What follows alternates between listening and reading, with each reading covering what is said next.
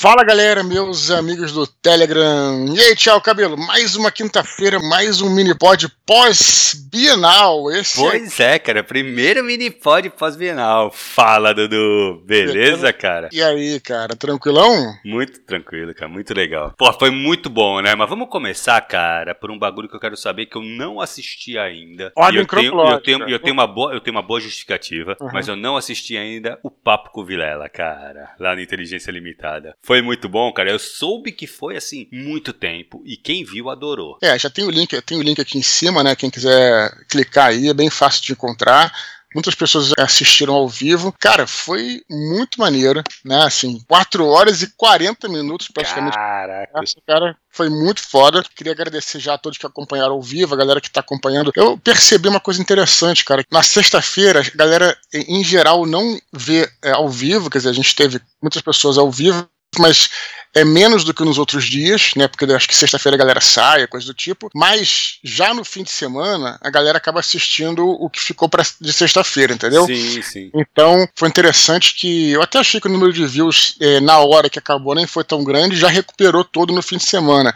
É assim que funciona, né? Mas de qualquer maneira, a gente teve bastante view e a galera participou muito no chat, lá nos comentários, lá, muito maneiro. Cara, o papo fluiu. eh, eu convido todos pra assistirem, cara, e deixar rolando enquanto estiver fazendo alguma coisa, porque Porque é realmente um papo, né, cara? Isso que eu acho legal isso, ali. isso que eu achei interessante, diferente das out- outras entrevistas, né? Eu tive lá, eu fui entrevistado pelo Vilela, o, o Solano também já tinha, tinha estado lá, mas quando você tem quatro pessoas na mesa, cara, realmente é um papo de bar, entendeu, Uhum. cara? Meio que quase como um podcast, menos uma entrevista, mais um podcast das antigas, sim, assim, sim. né? Literalmente um papo de bar, inclusive rolou é, pizza lá, o pediu pizza, foi tudo, que legal. tinha jujuba lá e aquela coisa que ele sempre faz. Uhum. Cara, e foi muito legal. Sabe o que eu achei mais legal do papo, cara? Claro que a gente sempre traz o conteúdo, a gente falou muito de literatura, mas eu achei bacana porque foi muito descontraído o papo, sabe? Uhum. E foi muito engraçado, cara. É, e isso que é, que é legal, né, cara? Sim, você tinha ali, cara, assim, é, eu e o, e o Leonel, que. É, o Leonel, não é que seja mais sério, mas o cara não faz tanta piada. As minhas piadas são em resposta às piadas dos outros.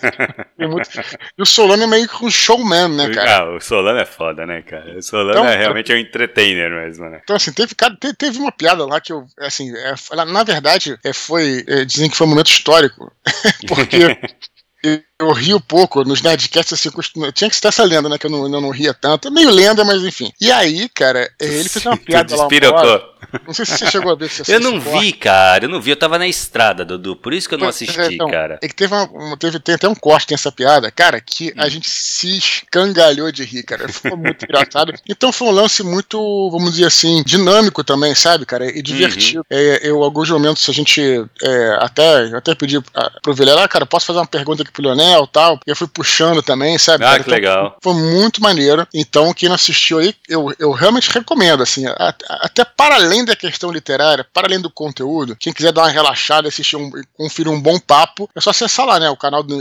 É fácil, Inteligência Limitada, Cara, coloca uhum. bota Inteligência Limitada, os nossos nomes lá no, no YouTube, no Google, vocês vão encontrar. Então fica aí a. E quero depois sair Que seu legal. Eu vou, eu vou assistir, cara. Eu vou assistir essa semana. Tô de férias, né, cara? Então, Sim, tô, tô mais tranquilo. muito bom, Thiago. E Legal. aí, aí no dia seguinte, no sábado, né? Aí foi a Bienal, né, mano? Nós nos encontramos na Bienal. Bom. Cara, foi muito maneiro. Assim, uma energia muito boa. Tiago, fala antes de você que eu já falei. O que, que você achou da Bienal lá? Tô- Cara, eu gostei muito da Bienal, embora tenha tido alguns, alguns percalços, né, cara? Aham. Porque tava muito lotado, cara. Muito, muito lotado. Pois é, aconteceu uma parada nessa Bienal, cara, que foi inédita em todas as bienais de todos os, os estados, né? No caso, Rio, São Paulo, que Uhum. são as maiores, né? Aconteceu uma parada simplesmente bizarra, cara. A, a Bienal lotou, especialmente no sábado, e foi curioso, porque no domingo não tava tão cheio. Olha só que estranho, cara. Bizarro. Talvez porque sábado era feriado, foi feriado também, juntou. Por algum motivo, é, a Bienal lotou tanto que eles tiveram que parar a venda de ingressos. Isso, a gente, isso nunca aconteceu Bizarro. e a gente jamais esperava que isso fosse acontecer, porque Uhum. inclusive a gente falou, é, né,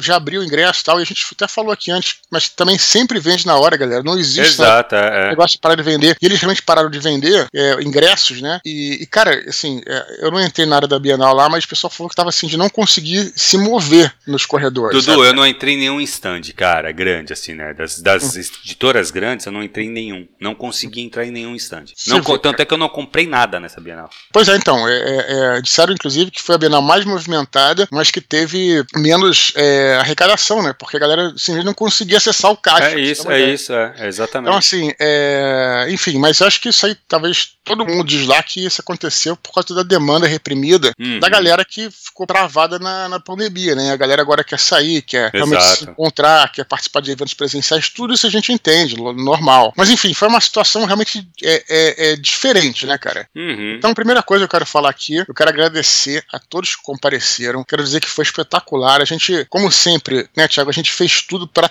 fez tudo, não, a gente atendeu. Primeiro, primeiro teve Sim. a palestra, a palestra uhum. foi muito maneira, a, o auditório lotou lá. Depois a gente atendeu todo mundo até o final, como a gente sempre faz, inclusive a galera que não tinha senha, que chegou sim, depois. Sim. Né? O que aconteceu foi o seguinte: a gente, aí eu até coloquei lá no, no nosso subgrupo, né? Que no caso uhum. é, eu perguntei lá, porque, aliás, isso foi excelente, porque é, é, não, não menospreze esses subgrupos, que é o seguinte: quando a gente, quando eu abro um, faço um post no nosso canal do Telegram e abro os comentários, esses comentários se tornam uma espécie de grupo do Telegram, né? Acho que a galera uhum. talvez já tenha entendido como funciona, né? E aí o que acontece? É, ali a galera foi se comunicando. Então, cara, foi incrível que ali o pessoal foi um ajudando o outro né? Porque tava uhum. difícil de encontrar sala, né? Por causa do caos. É, assim, teve muita desinformação. Sim. Eu já, já conversei isso com a editora. A editora é, entendeu, mas também assim, conversei com leitores, né? Que falaram que não foi a galera da editora, que também teve uma galera que. Da Bienal, a galera da Bienal não sabia como explicar, Dudu. É, eu, fiquei, galera... eu tava numa fila lá embaixo para chegar na tua palestra, cara. E, cara, eu tava lá e pá, tava chegando duas horas e não vendo movimento nenhum, né? Uhum. Aí eu falei, cara, tem alguma coisa errada. Uhum. Aí passou alguém e tinha uma galera lá embaixo. Sim. E aí questionaram alguém da. Não, não é aqui. Uhum. Alguém que tava descendo a escada. Ela falou, não sei o que, Eduardo. Não, não é aqui. Cara, a galera começou a pirar, né? Não sabia, ninguém Sim. sabia onde era. Aí Sim. eu acho que alguém falou, ó, quando na saída perguntaram onde é tal lugar, aí uma moça da Bienal que tava ali falou, ó, é lá em cima, vocês precisam sair da Bienal, pegar uma uhum. escada ou o elevador, primeiro andar. Sim. E aí que foi o pessoal conseguiu chegar. É, até, até porque mesmo que a galera da editora tivesse informação, pro cara voltar pro centro da editora era uma Não, jornada. Era uma cara. loucura, exato, exato. Entendeu? Então, assim, então foi uma confusão. Uhum. É, embora eu não tenha como desculpa de nada, a gente sempre, né, pede desculpas, né, cara, porque a gente sempre faz o possível, né, cara. E, assim, pro auditório, né, cara, pra, pra palestra, as senhas se esgotaram, parece que foi. É, é, eu falei que ia começar a distribuir 10 horas, né, que era quando abria a Bienal. Uhum. Só que a galera que chegou 10 horas não conseguiu os ingressos porque tinha gente até desde as 6 da manhã lá. É, então, assim, tipo, é até interessante porque a gente, passando na, na, na, entrada da Bienal, né, é curioso como é que a Bienal tem, assim, uma. Eu não vou dizer, isso não é nem bom nem ruim, assim, interessante. Como é que a Bienal tem, assim, um clima de show de rock and roll, né? Uhum. Uma coisa assim, meio de, né, de euforia, todo mundo Cara, realmente. É um mar de gente.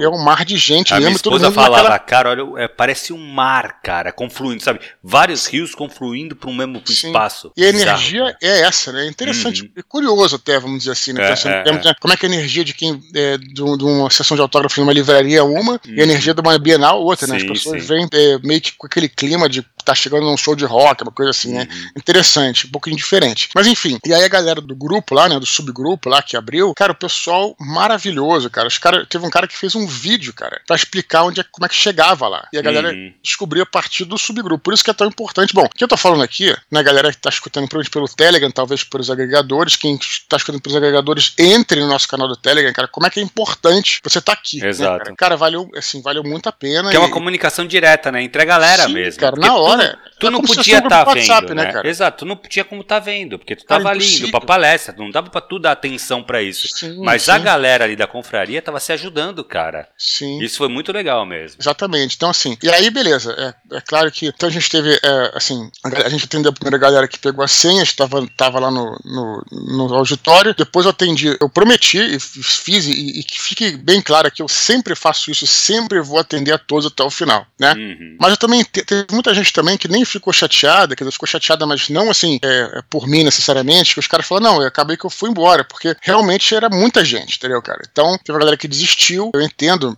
em breve vou voltar a São Paulo aí. Mas, é, então, rolaram todos esses problemas aí na Bienal, né, cara? Eu acho que é um, que foi uma, uma questão generalizada, mas é, eu anotei todas as reclamações, passei para editora, que eu não sei se, se vai, é, enfim, é, passar para Bienal tal, né, cara? De qualquer maneira, Tiago, eu quero fazer aqui um. É, é, assim, não, não quero ser antiético de apontar o dedo para ninguém, mas acho que é importante a gente fazer essa, essa, esse, esse, não vou dizer assim, não é bem uma reclamação, mas um, um, um alerta, né, cara? E sabe que eu sou o último cara, Thiago, que me conhece há anos, né? Eu não faço mimimi, eu não fico de vitimismo, acho isso não leva a nada. Uhum. Mas é, é, importante a gente colocar, cara, porque assim, porra, é, não só eu, como outros autores também, né, cara? A gente, eu, por exemplo, tô na Bienal, cara, a primeira Bienal que eu participei foi de 2010, cara. Uhum. E a gente, pô, me lembro que tava com o Jovem Nerd, a gente levou o público pra caramba. E repetidas vezes, né, todos os anos, tanto no Rio quanto em São Paulo, cara, a gente faz os meus eventos, né, não vou dizer meus, porque geralmente faço com os outros, então outras pessoas, né? Por exemplo, já fiz com o uhum. Bianco, né? Já fiz com né, o Leonel, o próprio Solano em outras ocasiões, e por aí, por aí vai. Os nossos eventos, cara, são sempre lotados, são uhum. sempre cheios de gente, uma galera do bem pra caralho, que não arruma confusão. Cara, a gente chama é, é, muito público pra Bienal, cara, e, e os caras é, não conseguem valorizar isso, cara, sabe? Tipo, pô, por, que, que, por que, que, eles não colocaram é, é, um horário, um lugar dentro da Bienal, um lugar bom no horário bom, né, uhum. cara?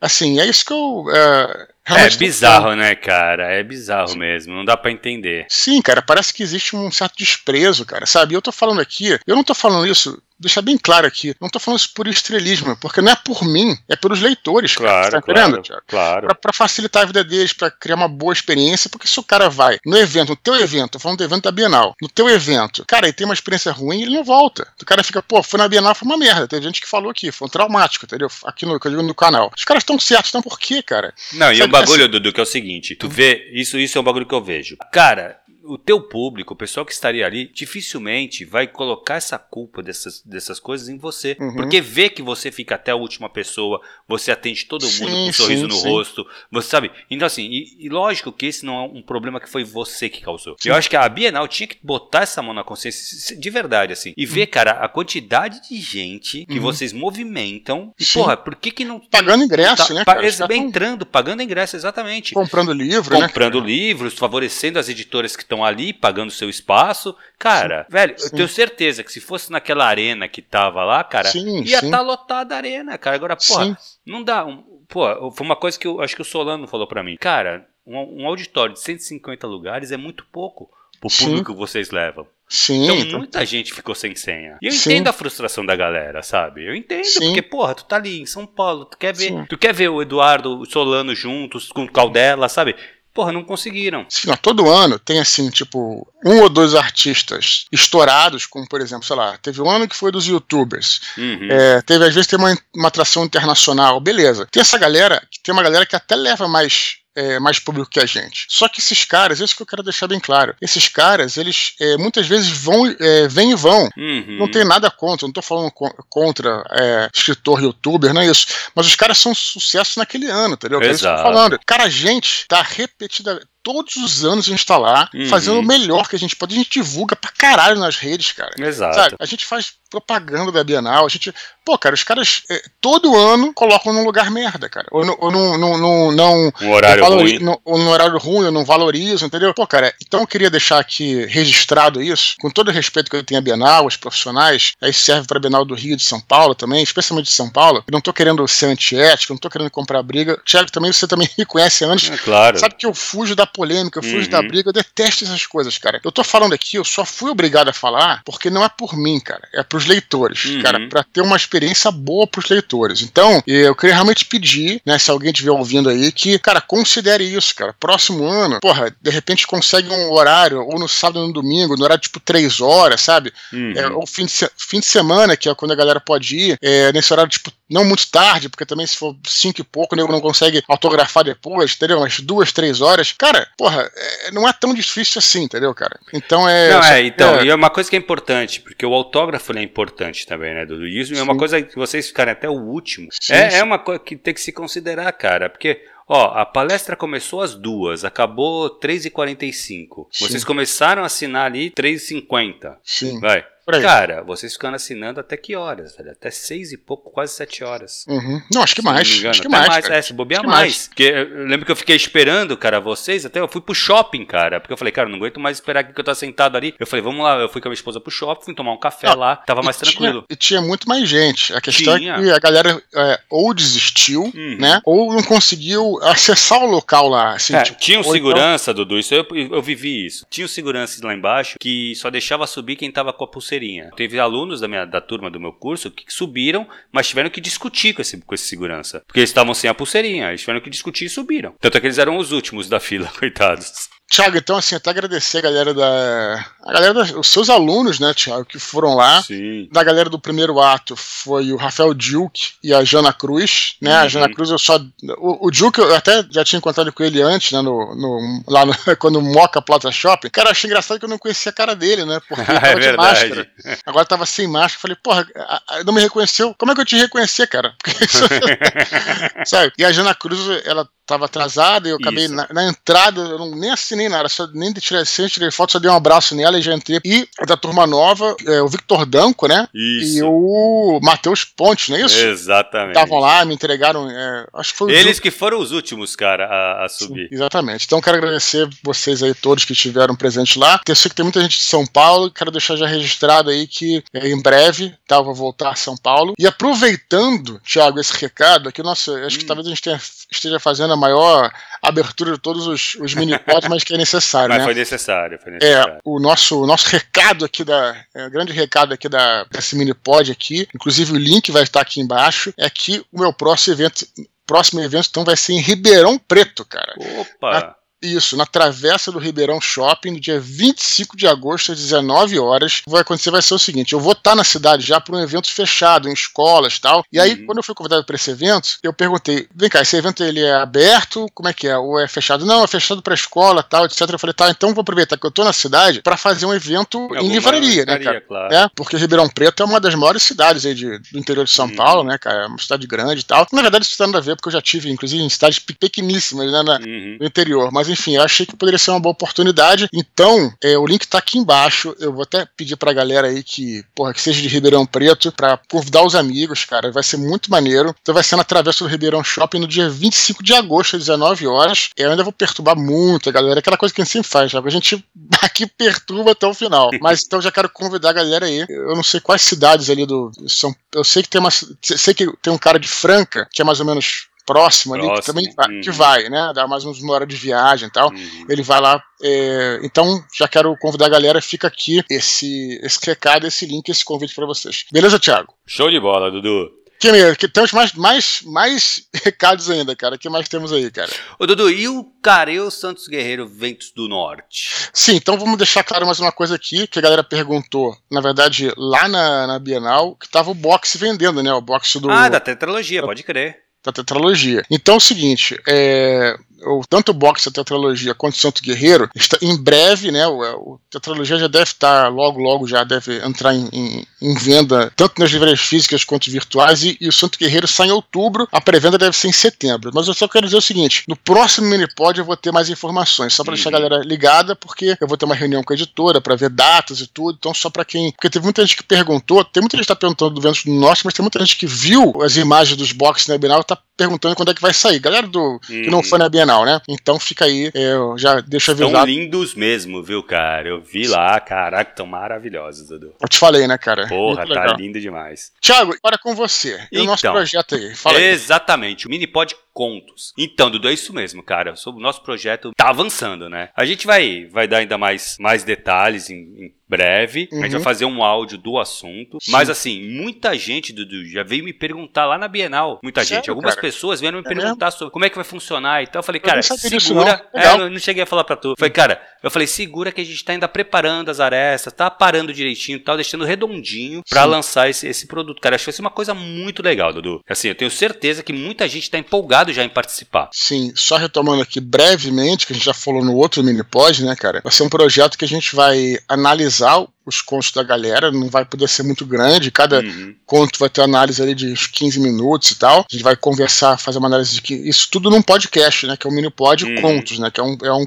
mini pod, na verdade, um, é um spin-off. Um, um, um podcast, talvez até fique maior do que o, do que o nosso uhum. mini pod, então talvez dê uma hora por aí. Então, quase como um, podcast. E, mas o grande lance é a divulgação, né? Que o cara vai ter, né? Uhum. Porque Exatamente. esse, esse mini pod contos, ele não vamos publicar só aqui no, no Telegram, que já seria excelente. A gente vai publicar como, como mini pod, né? Que hoje em dia eu entro em todos os agregadores, entra no meu site. É, galera que quiser é, usar depois, né? Isso para mandar para uma editora, ou, uhum. ou até mesmo é, quem faz catarse, né? Pode. E, e, se vocês quiserem também, dependendo do. mediante a autorização, o próprio conto vai estar no post. Então, cara, é uma baita de uma divulgação para vocês. Eu acho muito bom, é. cara. Eu acho que assim, e essa, só essa parada de você vai pegar um exemplo do que a gente já falou também, que não, não necessariamente seja um conto. Pode ser você escrever um livro, você Sim. faz um resumo desse livro, você faz uma sinopse maior, mais estendida, de umas duas mil palavras. Uhum. A gente vai fazer a leitura e vai, falar, vai fazer a, a, a nossa análise disso. Sim. Você pode pegar, você vai fazer uma autopublicação, colocar esse áudio no teu catarse. Sim. Entendeu? Porra, cara, já é um. Já é um então tu vai mostrar para uma editora, tu manda esse arquivo pra editora também. Sim. Pra escutar pouco. É o que o Eduardo Expor e o Thiago Cabelo falaram do meu, do, do meu livro, do meu conto. Sim. Desse, e, e a vantagem de deixar texto ali pra galera ler, porra, cara, é, tu pode alcançar um público absurdo, né, Dudu? Vamos combinar. Sim. Que, pô, só nas tuas redes sociais, cara, quantos tem, cara? Sim. Não, eu também vou divulgar sempre. Aliás, como, como eu divulgo o Minipod, uhum. eu sempre divulgo o Minipod, sai o Minipod, eu já divulgo no Instagram, no meu Twitter, no meu uhum. Facebook, e, e divulgo geral. É o que eu vou fazer também com o Minipod Contos. Então, assim, só pra galera já ficar avisada que acho que vai ser bacana. Vai Beleza, Thiago? Beleza, A gente fala melhor depois. Show. Vamos pros e-mails então, que a gente já falou Vamos bastante, dar, cara. cara. hoje. Vamos lá, é. Ah, primeiro e-mail de hoje é do Cipriano. Ele fala assim: Boa noite, Dudu. Estou vendo nesse exato momento o restante da conversa sua no Inteligência Limitada. O Afonso Solano que me desculpe, mas você foi foda. Não só por causa dos assuntos que você levanta, mas porque questionava o Leonel para desenvolver a história dele. E isso para mim foi de uma humildade sem igual. Se antes eu já te admirava, agora minha admiração pela sua pessoa só aumentou. Virei mais ainda seu fã. Abraços. Cipriano, estamos com uma lista aí de e-mails dele ali, que escreve sempre pra gente. Cara, eu primeiro queria agradecer, né, é, as palavras dele. Também queria defender o Solano, cara. Eu queria dizer assim, defender não, eu sei que ele não fez por mal, ele claro, fez com o maior né? carinho, né? Mas assim, cara, se não fosse Solano, ninguém teria ido no Inteligência Limitada, entendeu? Então foi o Solano que é, me apresentou o Vilela, o Solano que insistiu para que eu fosse. Insistiu não, né? Porque eu nunca, eu sempre quis ir, né? Assim, ele que me apresentou o Vilela e também, é, e a gente foi trazendo o Leonel também, né? Então, assim, é, ele, ele que foi o cara que fez esse meio de campo. Então, assim, uhum. tem sua parcela também. É, na verdade, cara, o que eu entendo aqui, Dudu, é que tu devia estar tá puxando mais pro Leonel. O que é, fazia mais lógica, porque o Solano já tinha ido, tu já tinha sim, ido. Então, sim. assim, o único que não tinha ido ali era o Leonel. Então, ele, lógico que tinha que falar mais a história dele e tal, né? Sim. Eu não assisti, hein? Só pra, pra. Eu tô supondo aqui, tô conjecturando. Não é, não, é isso, claro. A gente, obviamente. É, teve muita gente que falou isso nos comentários, Thiago. Mas é, até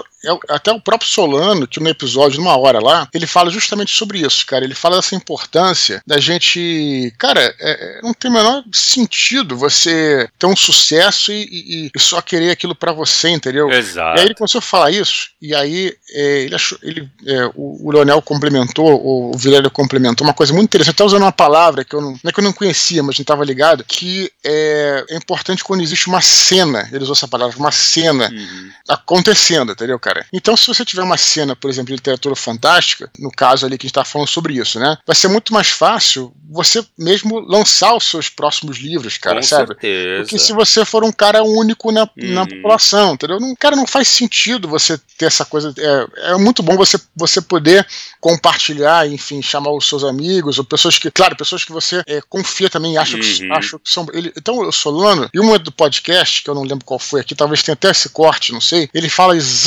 isso, cara. Que é uma coisa de humildade, com certeza, mas também é, é consciência de que você não consegue existir sem, sem existir uma cena uhum. pra aquilo, entendeu? Claro. Então, é, eu só queria deixar isso registrado aí e agradecer pela, pela audiência do nosso querido Cipriano aí. Nós Muito temos legal. aqui um milhão de e-mails dele pra ler. Fala aí, Boa. Não, cara, muito legal. Só isso mesmo, assim, porque acho que, cara, eu, isso da cena eu concordo muito, porque isso fortalece, né? Isso uhum. sedimenta a, a literatura que vocês fazem, que então que vai claro. agregando chegando mais gente ali. Na verdade, ali, pô, o, o, o Vilela também tá com o livro dele, né, cara? Não lançou Sim, ainda, mas já falou tá, isso. tá trabalhando bastante no livro dele e tal. Então, assim, ali, cara, já é um, os quatro autores que, porra, estão criando essa cena, estão dentro, estão inseridos nisso. E, porra, é muito importante. Eu acho que, pô, esse negócio do apoio mútuo, cara, eu acho que todo mundo sobe, né? Assim, Sim. isso faz todo mundo jogar pra cima, cara. Exatamente. Muito bom. Beleza, próximo e-mail, Dudu. Carol Engel. Vamos lá. Fala assim: Oi, Tiago e Eduardo. Que grata surpresa ouvir a leitura do meu e-mail no Minipod do dia 16 de julho, mas preciso me corrigir. No e-mail eu escrevi que o Eduardo fala de maneira não muito animada sobre autopublicação. Na realidade, eu me referia à autopublicação por intermédio de editora, que, como já foi dito, precisa de cuidado na seleção do parceiro. Com relação à dúvida que surgiu sobre a questão de um livro produzido por uma editora ser ou não autopublicação, vou dar minha opinião, com zero intenção de ser a dona da verdade e olhando do ponto de vista da minha empresa, que foge dos padrões tradicionais do mercado. O autor independente nos contrata para produzir seu livro, mas como editora fazemos uma avaliação prévia para ter certeza de que a obra está de acordo com os nossos valores. Cuidamos de todo o processo editorial até a conclusão do projeto, que irá para a gráfica. O autor participa de todas as etapas. Após o fechamento do arquivo do livro, orientamos sobre as formas de comercialização, física ou digital. Não há cessão de direitos em favor da editora. O autor continua independente para definir como prefere comercializar sua obra. E se, no futuro, surgir um interesse por parte de uma editora tradicional, ele está livre para negociar com ela. Por isso, eu considero uma autopublicação feita por um autor independente, com auxílio de uma editora. Ao meu ver, atualmente a maior força de divulgação de um livro é justamente o autor. Em se tratando de autores novos, essa influência é ainda maior. Acho injusto o autor ter um ganho de 10% sobre cada exemplar, quando o trabalho de divulgação é todo dele. Curiosidade sobre autopublicação. Alguns autores muito importantes de nossa literatura se autopublicaram. Mário de Andrade financiou os 800 exemplares da primeira edição de Macunaíma. Alguns foram para as livrarias, mas o autor fez uma força de divulgação enviando o livro para amigos amigos, conhecidos e jornalistas. Quando José de Alencar decidiu que Iracema deveria virar livro, ele próprio cuidou para que seu projeto se concretizasse. Em 1865, publicou a obra de forma independente. Desculpem, o e-mail ficou gigantesco. Beijos, Carol. Excelente, Thiago. Depois eu quero ver a tua opinião, que eu acho que a tua opinião vai ser melhor do que a minha nesse particular aí. Cara, eu, eu, não sei exatamente qual é a definição aí, né? Eu assim, teria que procurar até no dicionário. Eu sempre entendi a editora como justamente a parte talvez mais importante de uma editora. Posso estar errado realmente, só tô, é o que eu penso assim. Mas justamente ela publicar o seu livro né? Uhum. É pelo que eu entendo, assim, né? Eu teria que procurar, como eu disse, até no dicionário para ter certeza, né? É, me parece que o que ela faz aí, eu, entend, eu entenderia, de novo, assim como ela falou, sem querer ser o dono da verdade, eu entenderia, eu entenderia como uma espécie de consultoria literária, né? Pelo que eu entendi. Uhum. Mas enfim, depois eu quero ver a tua opinião e não sei se eu tô certo nem errado. É, dessa parte, e a gente já falou bastante sobre isso, né, cara, do autor divulgar o próprio livro, cara, sem sombra de dúvidas, isso é importante, é por várias razões, né, cara? É, assim, eu, eu, antes eu quero dizer o seguinte, que o mais importante é o autor escrever um bom livro. Acho que o conteúdo é o mais importante, né? Depois da divulgação, é claro que o autor ele é a melhor pessoa para divulgar o livro dele porque ele é apaixonado por aquele produto. Exato, é o mais interessado ele, também, né, E o que mais interessado e o que mais, e que mais conhece. Exato. Então, é claro, né? Eu, pelo menos posso falar por mim. Quando eu falo dos meus livros, eu falo com genuíno amor aquilo que eu. É, é um filho que você é, gestou, às vezes, por anos e pariu. Então, entendeu? É, é claro claro que você vai falar com amor, né, sobre aquele trabalho. Então, é, concordo com o que ela falou. Achei interessante as curiosidades aí, né, do Macunaíma, Memória de Andrade, Iracema, assim como muitos outros devem, deve ter acontecido isso. Acho que isso é meio que normal. Mas eu quero saber de você, Tiago, que inclusive trabalha em editora. Qual é a definição de editora verdadeiramente? Será que a gente pode considerar?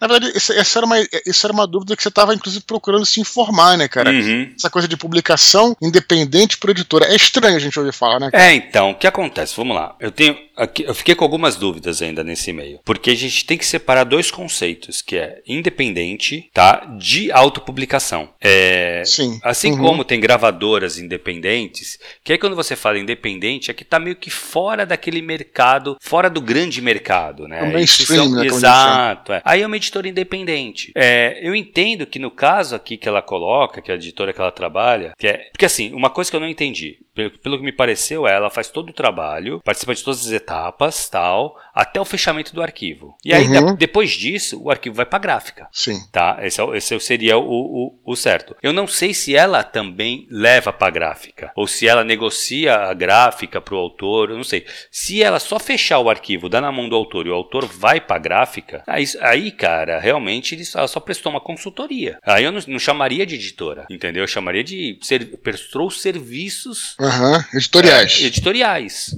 Uhum. Mas não necessariamente uma editora. Uma editora é aquilo que vai lá, ele imprime e bota o selo dela. Sim. Importante é, o que, o que, a Carol poderia até mandar outro e-mail pra gente. Os livros que os autores independentes procuram a sua editora, ele vem com o selo da sua editora? Porque uhum. se ele uhum. vier, aí é uma editora. Ela publicou o livro, entendeu? Uhum. Ela, tá, ela colocou o selo dela ali, entendeu? Sim. E o autor, ele meio que deixa de ser de autopublicação. Uhum. Porque ele tem um selo de uma Perfeito. editora, não é dele o livro. Ah, uhum. tudo bem, os direitos continuam com o autor. Beleza, isso é contratual. Uhum. Isso é outra coisa. Mas quem pegar o livro e ler, não uhum. tem conhecimento do contrato. O que ele vai ver é o selo da editora.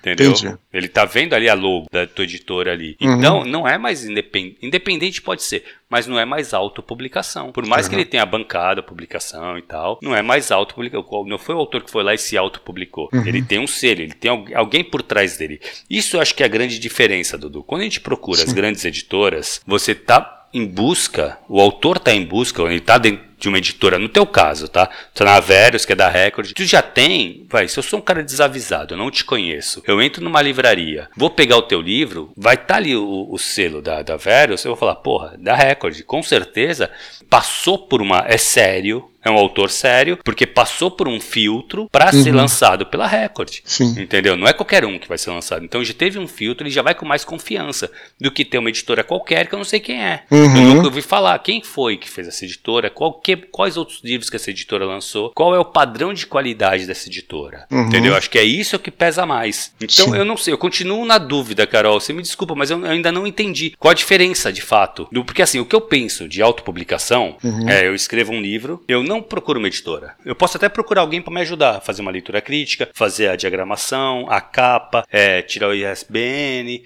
fechar o arquivo, diagramar, fechar o arquivo, tá beleza. Pegando aqui, pego isso, vou até a gráfica, vou cotar com várias gráficas, vou negociar, barganhar, tal, vou chegar ao melhor custo-benefício em gráfica para mim. Vou imprimir esses livros, esses livros vão para minha casa, eu, eu autor, hein? Vão para minha casa, eu vou fazer a a distribuição desse livro, ou a venda direta, ou mandar para as livrarias, fazer contato com livraria e tal, como o Vianco fez lá no começo. Uhum. Aquilo foi autopublicação. Ele pegou o dinheiro dele e botou no livro dele, cara. E Sim. foi distribuir livraria por livraria, sabe? Uhum. Então é isso aí, é autopublicação. Agora, se tu tem todo o apoio de uma editora, eu já acho que já não deixa de ser autopublicação, né? Uhum. É pelo menos é, é da maneira que eu vejo, tá? Pô, eu entendi perfeitamente o que você falou, Thiago. Eu acho que você explicou bem aí. E fica aí, né, o convite pra Carol pra ela é, re, retrucar a gente aí, que uhum. a gente uhum. quer. A gente continuará, né, continuaremos nessa jornada para entender como é que funciona o trabalho dela. Claro, não, eu acho muito legal, assim. Esse, e por mais que seja só não, parte não, de, ninguém tá de, criticando nada aqui. É, que seja parte do serviço tal, beleza. O que eu fico meio assim, que a gente sempre bate muito aqui, né, Dudu? O fato de pagar para publicar. Existe muitas editoras que abrem, é, existe até gráficas que abrem editoras e lançam esses editais pra galera colocar o conto uhum. e aí cobra por isso. Sim. Que eu também não sou contra. Eu só acho que isso tem que ficar muito transparente pro autor que está comprando. O que, que tá uhum. ele está comprando, onde que ele está botando o dinheiro dele, sabe? Tando claro, e o cara topou, beleza. Uhum. Eu só acho que aí sim a galera tem que ver o que que, o que, que quer, sabe? Quer estar tá uhum. num livro? Por que, que você tem que questionar isso? Por que, que você quer estar tá num livro, uhum. sabe? Qual é o teu objetivo como autor uhum. também? Não que eu seja contra também, eu só acho que tem que pesar. Uhum. Apenas isso. Beleza. Beleza?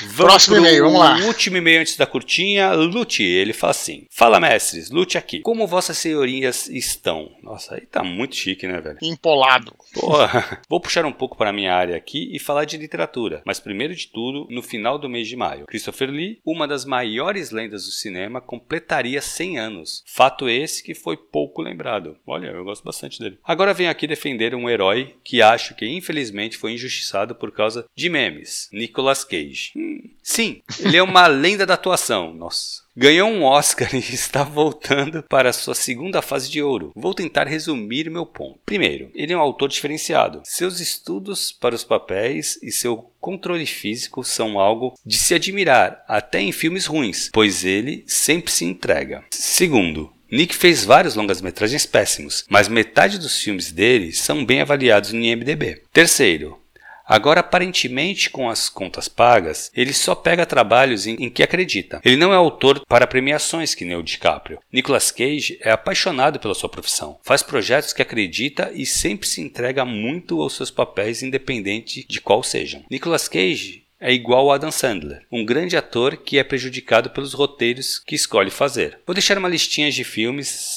dele que talvez sejam legais para vocês verem. 1. Um, Pig. 2. The Unbearable Weight of Massive Talent, não conheço esse filme. 3. Mandy. 4. Color Out Space. 5. 8mm. 6. The Rock. 7. Rising Arizona. 8. Vampire's Kiss. Perdão pelo meu grande e-mail, espero que consiga resumir bem. KKKK. Valeu, mestres. E aí, Dudu, o que, que tu acha do Nicolas Cage, cara? Não, primeiro ele não falou de literatura. Ele é, falou assim, vou puxar um pouco da minha área que fala de literatura, mas primeiro tudo... Né? Quer dizer, não é verdade. tudo bem. Mas tudo bem também, né? Bom, primeiro sobre o Christopher Lee, esse sim, hum, acho um autor hum. foda. Né? Sim, Acho que é um, um, autor shakespeariano aí que fez várias obras incríveis. Bom, tem o Saruman, né, que é um Pô, clássico do nosso clássico. tempo, mas do meu tempo, na verdade, ele fazia o Drácula, né? Que, Sim. então, assim, Christopher Lee realmente foi um cara. Depois ele chegou a fazer, inclusive, o Star Wars, né? Fez umas, uhum. umas paradas assim. Um autor, um, um, ator realmente incrível, cara. Sobre o Nicolas Cage, cara, é engraçado ter uma opinião diferente dele. Ele falou que ele é o autor é um ator muito bom que escolhe papéis ruins. Cara, eu tenho opinião contrária. Eu acho ele um autor não vou dizer ruim, mas ele é um autor, eu acho um autor médio, não vou dizer que é fraco também. Ele não, é minha opinião, tá, cara? Deixa claro que isso eu não tenho nem base técnica para julgar. É minha opinião como, como a, é, espectador de filme, né, cara? Eu acho que ele é um autor médio, um autor que entrega. Ele fala aqui que ele é um cara que né, se dedica aos papéis, isso eu não duvido, eu acho que talvez, uhum. não sei, não sei, né, com certeza. Então minha opinião é diferente. Eu acho que ele é um autor médio que, que fez muitos filmes bons, cara. Eu achei, o que eu acho que ele não falou aqui, o melhor filme do, do Nicolas Cage, quer dizer, que ele participou, né? Que para mim é um dos melhores filmes já feitos, que é o Despedido em Las Vegas. Você viu esse filme, uhum, Já vi. É Cara, muito bom esse filme é foda. Na verdade, Despedido em Las Vegas tem. Cara, a história do Despedido em Las Vegas, ela é assim. É, é, é, incrível, porque foi um livro, né, cara? De um cara que passou pelo mesmo processo, parecido e tal. Inclusive, na verdade, eu descobri essa história do Despedido em Las Vegas é, quando eu assistindo a um, a um seriado. Você já viu Trato Feito? Que aquele. Eu sei qual é, eu não aquele... assisti, cara, mas o cara que se compram as coisas, não é? É, tipo uma loja de penhores, né? Que uhum. os caras compram, negociam e tal. Então chegou lá com uma. O cara chegou com a primeira edição lá dos pedidos em Las Vegas em livro, né? Ah, que foda. E o cara é, é, meio autobiográfico, essa história, é bem interessante. Mas a história é o seguinte, cara, o cara que ele. É, quem não assistiu, assista. Eu acho que. Eu já tentei procurar em serviço de streaming, talvez se se encontre só pago pela Apple, uhum. ou seja, pelo, por algum serviço aí e tal. Que é um filme muito sombrio, cara muito sombrio, também não vale a pena assistir quem tá mal, que é um cara que é, decide vender tudo, pegar grana, ir para Las Vegas e beber até morrer. Uhum. Essa história, sabe? É um filme pesadíssimo, e aí no meio lá ele começa a se, rela se relacionar com uma prostituta, que é a Elizabeth Shue, né, assim, que ela é um também excelente papel dela. Então é um filme porra, muito bom. O Nicolas Cage fez outros filmes ótimos também. Eu gosto muito de Cidade, Cidade dos Anjos, né? Que uhum. nem é um filme tão bom assim, é, mas que eu gosto por causa dos anjos e tal. Ele tem vários filmes interessantes. Desse, dessa lista que ele, que ele falou, eu só vi 8mm, um filme bem forte assim também, que, uhum. que enfim. É, e eu fiquei interessado no Color, Color of Outer Space, que eu vi lá, o, a, eu vi lá o, até o trailer, só que também não encontrei nenhum lugar, que pelo que eu entendi é um filme baseado no conto do Lovecraft, né? É, Você chegou é, a ver, Thiago? Não vi também, cara. Eu só escutei o pessoal falando sobre o conto. sobre o filme. Escutei falar bem. Eu tenho sérios problemas com o Nicolas Cage, cara. Eu acho ele um ator fraco, de verdade, assim. Uhum. Eu acho ele um cara muito empenhado, isso eu não tenho dúvida. Uhum. É, mas eu acho ele fraco. Como ator. Como ator, Sim. ele é ruim. Eu, sinceramente, acho que ele não se encaixa. Ele pode se entregar. Eu não iria tanto, Eu não tá? duvido que ele é, não, eu, assim, eu não duvido que ele se entregue muito pro papel tal, beleza, só que ele é limitado na interpretação. Isso uhum. é, é, o que eu acho, tá? Eles colocam o Adam Sandler aqui, que eu concordo, para mim é igual também, eu acho que uhum. eles estão no mesmo nível mesmo. Os dois uhum. no nível fraco. Ele, ele fala aqui do DiCaprio. O DiCaprio, cara, ele é um ator de premiações porque ele é um ator uhum. bom, entendeu?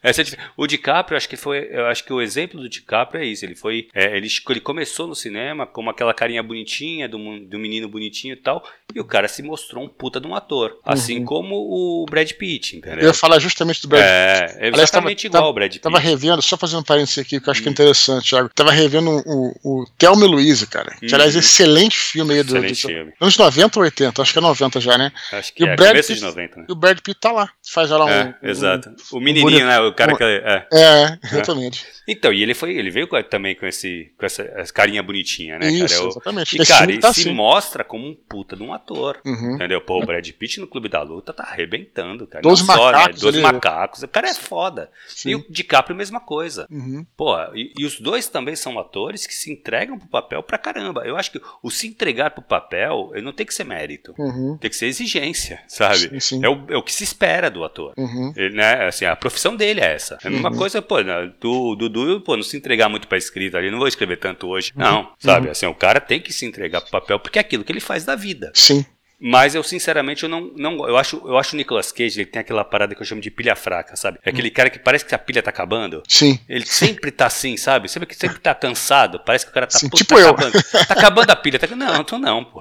O cara tá, tá acabando a pilha, sabe? Então, então eu, eu, sinto muito nisso dele. Uhum. Tem alguns filmes que eu gosto. Teve uhum. um, tem um filme de, que é meio de comédia, cara, que ele é um cara. Que ele é um cara que faz. É, como é que é? Um estelionatário. Uhum. Que ali, aquele papel ele tá perfeito, que ele tem uns tiques tal. Ali ele tá muito bem, uhum. mas são papéis muito característicos, cara. Pô, Sim. meter ele num motoqueiro fantasma foi sacanagem, né, velho? Ah, ele queria fazer o. Dizem Super-Homem, né? Reza a que ele queria fazer o Super. Mas é. eu acho interessante o cara, o cara, o cara pleitear isso, né? Você é, também... Pô, mas, cara, porque ele é fã do papel. Mas, pô, se ele é fã, cara, ele tem que olhar pro personagem e olhar pra ele. Fala, não vai dar, né? Sim. Pô, não, não Bom, enfim, vamos, vamos é estabelecer um middle ground aqui. Vamos dizer o seguinte: que eu, eu, olha só, ficamos aqui no, no meio termo. O Lute gosta muito, eu acho médio e você não gosta. Eu acho fraco, eu acho Mas fraco. todos concordam que ele tem excelentes filmes. Sim. E minha dica é: assistam Despedido em Las Vegas se vocês não estiverem deprê. e não assistam. Boa. Não, esse filme também, cara, uhum. é que eu não vou lembrar o nome do filme, não. É muito bom. Cara, é que eu te falo assim, é, que, é aquilo. É, eu acho ele fraco, mas ele teve papéis que são importantes pro cinema. Sim, é que nem sim. o. É que nem o Ken Reeves, cara. Uhum. Sim, sim. Vamos lá, então, Dudu. Vamos lá. Vamos pras curtinhas, cara. Vamos lá. É, primeira curtinha de hoje, Mikael Meneghetti nos parabeniza pelo Minipod e pergunta ao Eduardo se ele se, se sentiu pressionado a escrever o segundo livro e fazer com que ele fosse melhor do que o primeiro. Mikael diz que teve seu primeiro romance publicado em 2017 e que está com dificuldades para engrenar no segundo trabalho. Beleza, essa pergunta inclusive surgiu lá no Vilela, é, que eu acredito é o seguinte, cara, é, essa coisa de você ter dificuldade de engrenar no segundo trabalho eu acho um pouco normal, uhum. porque o seu grau de exigência também sobe, cara. É, eu vou te falar que, para mim, cada livro que eu escrevo é mais difícil que o outro, cara. Porque, uhum. porque é uma tarefa mais difícil, talvez, mas porque realmente é, você tem você se exige mais, né, cara? Uhum. A gente falou, inclusive, né, no outro mini-pod, respondeu alguma coisa que o cara ah, se leu o livro escrito 10 anos e achar horrível, né? Não é que seja horrível, é que você tá com um grau de exigência maior. Exato, tá no outro, então, exato. É, cada um, assim, pode ser que a experiência de cada um, pode ser que você vá, você vá se tornando mais fácil para mim é sempre mais difícil.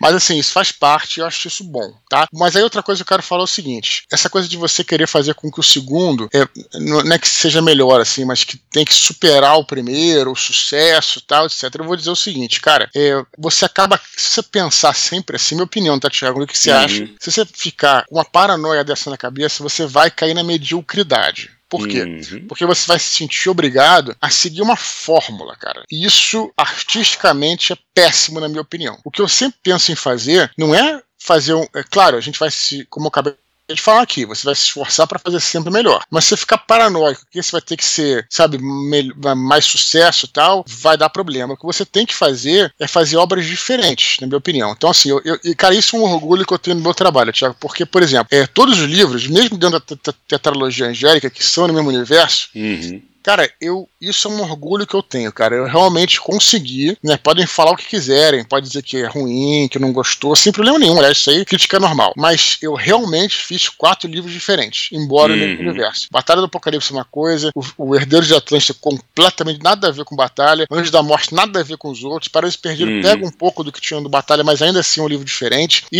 e, e o Santo Guerreiro nem se fala, né? Porque é um livro, um romance histórico. Então, Sim. cara, assim, e, e, cara, vai ter livros, né, cara? Você não tem que ficar preocupado preocupado assim. Cara, como tudo na vida, vai ter livros que vai ter mais. Se você seguir uma. Se qualquer coisa que for contínua, como uma carreira, vai ter livros que vai ter mais sucesso, livros menos sucesso. O, o, uhum. é, o David falava muito isso, né? Quando o pessoal falava, porra, é que esse, esse Nerdcast não foi tão bom quanto o outro. Cara, o cara, os caras faziam, fazem né, Nerdcast semanalmente. Se ele falava lá antigamente, porra, é, não pode ser que esses 200 vão te agradar igual, entendeu, cara? Exato. Vai, vai ter claro. gente que vai gostar mais de um, vai ter gente que vai gostar mais de outro. E eu tenho muito orgulho disso, cara. tenho muito orgulho uhum. de gente falar que, porra, é, eu prefiro o Anjo da Morte, você gosta mais do Anjo da Morte. Uhum. Tem gente que fala a Batalha do Apocalipse é insuperável. Tem gente que só gosta do, do Herdeiro de Atlântida. Teve outro cara lá que botou lá no. no cara, o Robilan, inclusive, que até é amigo nosso lá do, do, é, do fórum do, do Conan. Diz que Parece Perdido pra ele é o melhor, porque Parece Perdido tem umas paradas que são tipo. Mitológicas. Eriboriana, é. aquela parte que era eriboriana ah, do é Conan. Verdade, é aí verdade. Ele, é, ele é fã de Conan. Cara, então, aí tem gente que gosta mais do. Ah, porra, uhum. não, não curto tanto, mas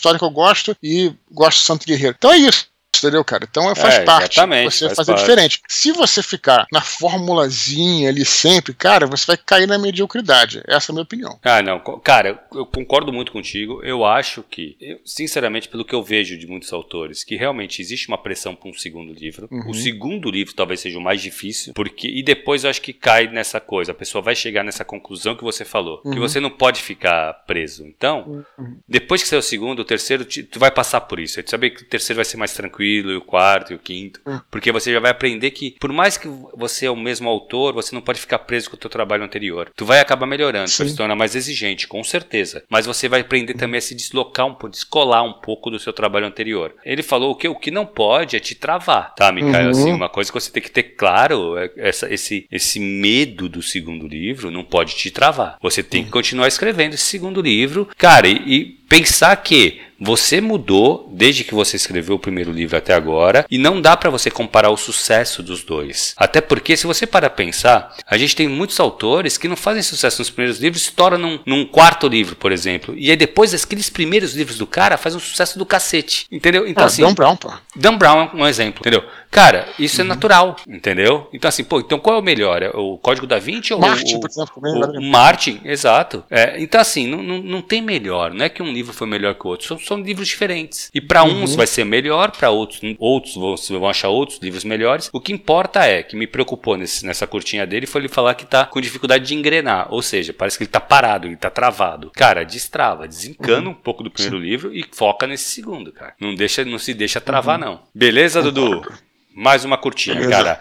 Victor Ferreira Martins gostaria que o Eduardo falasse como foi planejar esta nova trilogia. Montou algum roteiro para os três volumes? Olha, é o seguinte, é bom, isso aí dava um podcast inteiro, né, um mini pod inteiro.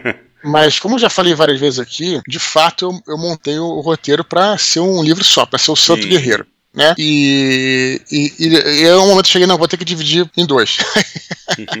Aí depois vou ter que ficar em três, né, cara? É, já falei isso, né, cara? Porque Sim. se eu fosse fazer um, um, livro único, né? Ou ele ia ficar muito grande, e ia ter que cortar coisa. Ia cortar né? muita coisa, né? Então, assim, é, resolvi fazer um. Realmente fiz o roteiro para um livro só, né, cara? E, cara, e foi uma experiência incrível dividir ele em termos narrativos, né? Dividir ele em três, como já falei aqui, não vou me, não vou me estender, é, porque acabou que eu consegui criar arcos para cada fase da vida do São Jorge, entendeu, cara? Então, assim, cada. E, e aí, de repente, um vilão, por exemplo, que era um coadjuvante, uhum. ele virou o vilão principal daquele livro, entendeu, cara? Uhum. Que é o que aconteceu agora no. Enfim. Aliás, aliás eu tô prestes pra divulgar prestes a divulgar, inclusive aí, já fiz isso na, na, Bienal e vou divulgar online aqui o primeiro capítulo do Ventos hum, do Norte. Eu já né? estou com ele, cara. Eu é peguei lá na Bienal. É isso aí, então. é, e, e aí é diferente. Aí no primeiro capítulo vocês já, vocês já vão descobrir quem é o vilão desse, uhum. desse, desse, livro, né? Vocês vão adorar, eu tenho certeza que vocês vão gostar pra caramba. O Thiago vai adorar, inclusive, por vários motivos aqui uhum. que eu uhum. não vou falar pra não dar spoiler. Mas é isso, então, só pra responder, eu fiz isso aí. Depois eu falo mais, porque tem muita conversa aí pra, nesse ponto. É, eu lembro que tu falou que tu tinha um roteiro e depois tu teve que dividir em três e aí tu teve que achar um final para cada, pra cada parte, né? Isso é, realmente. O, o, roteiro, ele é necessário, cara. Ainda mais se você for pensar em trilogia e tal, é bom que você tenha isso logo no começo, sabe? Pra você saber para onde uhum. ir cada livro. Senão tu fica uhum. meio maluco e, e, a tendência é que tu não sabe como acabar. Que nem o Martin. É, última curtinha de hoje. Guilherme Queiroz diz que, com tantas produções hoje em dia, fica difícil escolher uma para consumir. Ele percebeu que geralmente se interessa por algo depois depois que tomou um spoiler. Então ele pergunta: spoiler tão ruim assim? Cara, eu sou eu vou- suspeito, hein, cara, falar. Eu, Você não gosta? Fala aí. eu sou a favor do spoiler, cara. Eu acho que o spoiler é o que me faz me interessar por obras, cara. Cara, na verdade, o nosso descontínuo nasceu assim, né? Nasceu, nasceu fundamentado em spoiler, né? Que a gente sempre falava, ah, a gente vai é, destrinchar aqui o, Exato, assunto, exato. né? E vamos falar com spoiler, né? Cara, eu, eu acho que, assim, tem casos específicos. Por exemplo, vou falar um spoiler aqui que agora eu posso falar que também já tem muitos anos. Realmente, você dá um spoiler, por exemplo, que, porra, no final de sexto sentido, sabe, Sim, cara? sim. É sacanagem, entendeu, cara? exato, é foda. exato, exato. É, você dá um spoiler, por exemplo, de, sei lá, de, de que o, o Darth, na época, né? O Darth Vader é o pai do Luke, né? Antes do cara. É. Tem umas coisas assim. Agora, tem muito spoiler, cara, que a galera se assusta assim sem necessidade. Uhum. Eu acho que tem muita coisa que eu, sinceramente, cara, eu muitas vezes, antes de ver um filme, eu escuto, por exemplo, um Nerdcast sobre, sei lá, Doutor Estranho, sabe? Eu Uhum. escuto, eu escuto vários programas pra. e, Cara, porque, por exemplo, porque essa é uma obra também que eu não tenho apego, também tem isso, né, cara? Sim, sim, sim. Então, acho que em linhas gerais, veja, as obras que você. Aí ele falou muito bem, né? Fica difícil escolher. Ele falou, geralmente se interessa por algo depois que se tomou um spoiler. Então, sinal de que ele não estava interessado. Uhum. Então, assim, eu diria o seguinte: as obras que você não tem apego, peça spoiler. A obra que você tem apego, sabe que você vai ver mesmo e tal, então fica quietinho. Mas a obra que você não tem é apego, boa. Você pega o spoiler porque de repente você se interessa. Você já não ia ver, entendeu, cara? Então de É. repente você se interessa. Então eu acho que pode ser um. Eu penso da seguinte forma. Eu tenho uma história é, longa com spoiler, né? Eu me lembro que o primeiro, um dos primeiros livros de fantasia que eu li, eu já falei aqui que foi o, o Crônicas de Dragonlance, né, cara? Uhum. Cara, assim, claro, a gente começou a jogar o RPG Dragonlance, né, no AD, e, cara, assim, eu me interessei mesmo pelos livros, porque a galera contava as histórias, sabe? Tipo, porra, sem nenhum. Elas, nem, ninguém tinha esse, esse pensamento de spoiler na época, sabe? É, sim, sim. A galera contava, pô, quando você chegar, chegar no, no segundo, vai ter lá a batalha, eu me lembro do Andrés falando, né? Batalha, aquela batalha do Sturm lá com, contra o, a Kitchara que che- chega na torre do Alto Clero, Uhum. lembra? Chega, Sim, sim. que chega com o dragão, o dragão é, azul, né?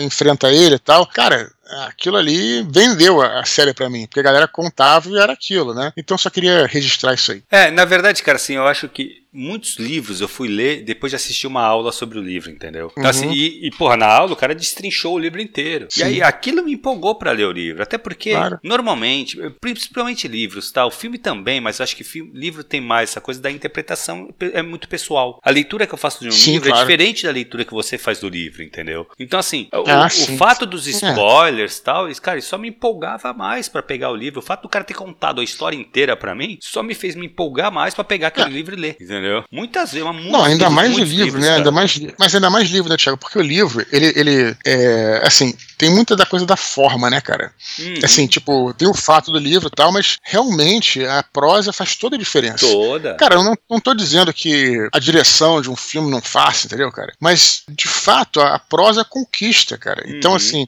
e a prosa e vai acabar sendo diferente pra você do que foi pro cara. Com entendeu? certeza. Não vai ser ipsis literis como você vê uma cena no cinema, entendeu? Uhum. Então, realmente, spoiler de livro, eu acho ainda mais assim, não sei, eu não teria problema com isso, É, não. eu também acho que Mas, eu não tenho mas problema não, respeito cada um, né? O cara fala, não, Claro. quero spoiler, ó, que lógico que você não vai ser o babaca que vai dar, né? cara. cara? Exato, exato. Eu não seja esse cara, né, velho? Beleza, Dudu. Então foi isso, cara. Queria lembrar a galera pra continuar escrevendo pra eduardespor.gmail.com. Lembrando que todos os e-mails são lidos, gente. Tem uma filinha aí que pode demorar um pouco pra chegar, mas todos os e-mails são lidos. Pode acontecer, se ele for um pouco mais direto, tal, ele vem aqui pras curtinhas, mas não tem sorteio, não tem nada. Você mandou o e-mail, pode aguardar que a gente vai ler aqui. Beleza, Dudu? Beleza, e lembrando aqui que quem quiser, é, quem se sentir à vontade para fazer alguma doação para o nosso canal, né, o nosso Pix é a chave é eduardspor.gmail.com e se você estiver escutando esse áudio por outras mídias ou pelo, sei lá, plataformas, etc., confira o nosso canal t.me barra. Fechou, Thiago? Fechou, Dudu. Um abraço, galera. Até semana que vem. Valeu, galera. E não esqueça aqui de clicar no link abaixo. Lembrando que 25 de agosto estarei em Ribeirão Preto, São Paulo. Valeu. Thiago. Um abraço. Falou. Tchau, tchau.